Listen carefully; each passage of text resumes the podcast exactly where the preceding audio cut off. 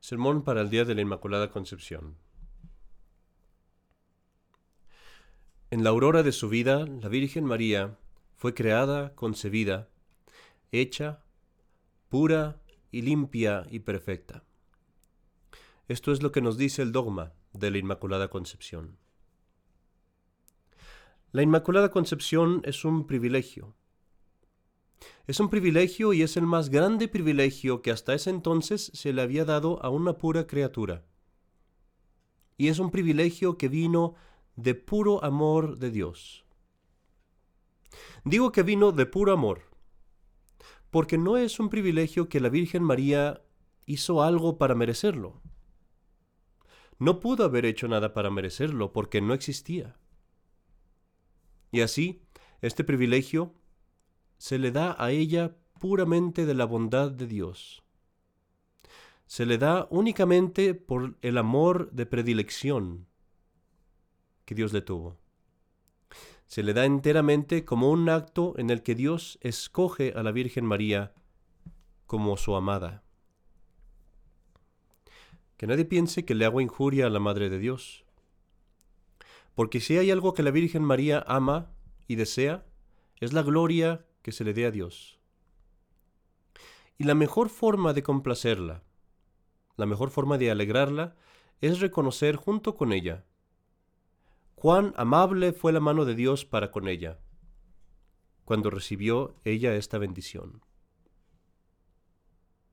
Algunas revelaciones dicen que la Virgen María fue concebida y que por un milagro especial su cuerpo fue formado en un estado más avanzado de desarrollo, con el fin de que pudiera usar su razón desde el primer principio de su existencia para inmediatamente dar gracias a Dios, inmediatamente amarlo, para que desde el primer instante de su creación ella pudiera agradecer a Dios como era conveniente que fuera, porque este era un privilegio muy grande. Ahora, es verdad, nadie está obligado a creer que esto pasó, no es un asunto de fe, sin embargo a mí me parece muy apropiado. Y no podemos dudar que ciertamente la Virgen María desde el primer pensamiento que tuvo, le dio gracias a Dios. Mis queridos hermanos, ¿quieren saber, quieren saber qué pasó por su cabeza en ese momento? Lo podemos saber si escuchamos en sus palabras las palabras del Magnificat. ¿Y qué empieza diciendo ella? Glorifica mi alma al Señor magnifica mi alma al Señor. Inmediatamente, desde el primer instante, su alma glorifica a Dios. Inmediatamente es agradable a Dios. Inmediatamente es un fuego de gloria, un fuego de amor.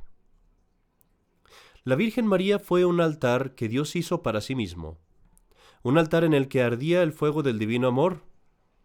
Y este sacrificio divino ardería desde el primer instante de su creación hasta toda la eternidad, más allá aún del fin del mundo. Es verdaderamente un fuego perpetuo. Y así verdaderamente dice ella que su alma glorifica a Dios. ¿Y qué dice después? Y mi espíritu se llena de gozo al contemplar la bondad de Dios, mi Salvador. Mi espíritu dice en latín exulta de gozo. Porque este fuego ardiente del que hablaba en el altar, este fuego ardiente es el espíritu de la Virgen María que siempre sube a lo alto, siempre sube continuamente a Dios como el fuego. Desde el primer momento ella misma lo dice, ella fue salvada. Los protestantes discuten y dicen que por creerla nosotros que ella es inmaculada, insultamos a Cristo. Que porque decimos que la Virgen María fue sin mancha, que entonces decimos también que ella no necesitó salvación. Y hacemos injuria a la cruz, dicen los protestantes. Pero no es así. No es así porque ella misma lo dice, ella fue salvada. No solamente eso, ella fue la primera salvada. Y la que fue salvada más generosamente que cualquier otro. Porque Santa Teresita del Niño Jesús nos lo dice. Es una gran misericordia el traer a un pecador fuera del pecado, sí, pero es una misericordia mucho mayor, sin comparación, el librar a una alma enteramente de todo pecado. Y así verdaderamente se dice ella, salvada por Dios. Y después nos dice, nos dice, pues Dios se ha fijado en la humildad de su sierva. Y aquí que de ahora me llamarán bienaventurada todas las generaciones. Aquí ella reconoce lo que yo decía al principio, reconoce que el amor de Dios se le fue se le dio a ella como predilección, es decir, que fue amada antes de ella ser capaz de amar, que fue vista antes de que pudiera existir, que fue hecha hermosa, perfecta, como si un esposo pudiera ser a su esposa y él la haría hermosa y perfecta, así fue hecha la Virgen María por Dios, para ser amada por Dios y amar a Dios. Y por eso todas las generaciones la llamarán bienaventurada, todas las generaciones la llamarán feliz, amada, pura, hermosa. Pero no nos engañemos, hermanos, estos privilegios que se le dieron a ella no son solamente para ella. Ella es, sí, la primera en recibirlos, pero es porque ella es solo el inicio. Ella es la fuente, una fuente que aún está vacía, pero de donde algún día va a manar el manantial de la gracia, que es nuestro Señor Jesucristo. Y es por eso que esta fuente ha sido perfecta. Es por eso que esta fuente ha sido hecha sellada. Es por eso que esta fuente ha sido hecha hermosa y creciente, para ser capaz de recibir toda esa bondad, toda esa abundancia de gracia que Jesucristo nos va a dar. Primero a ella y después, a través de ella, a nosotros.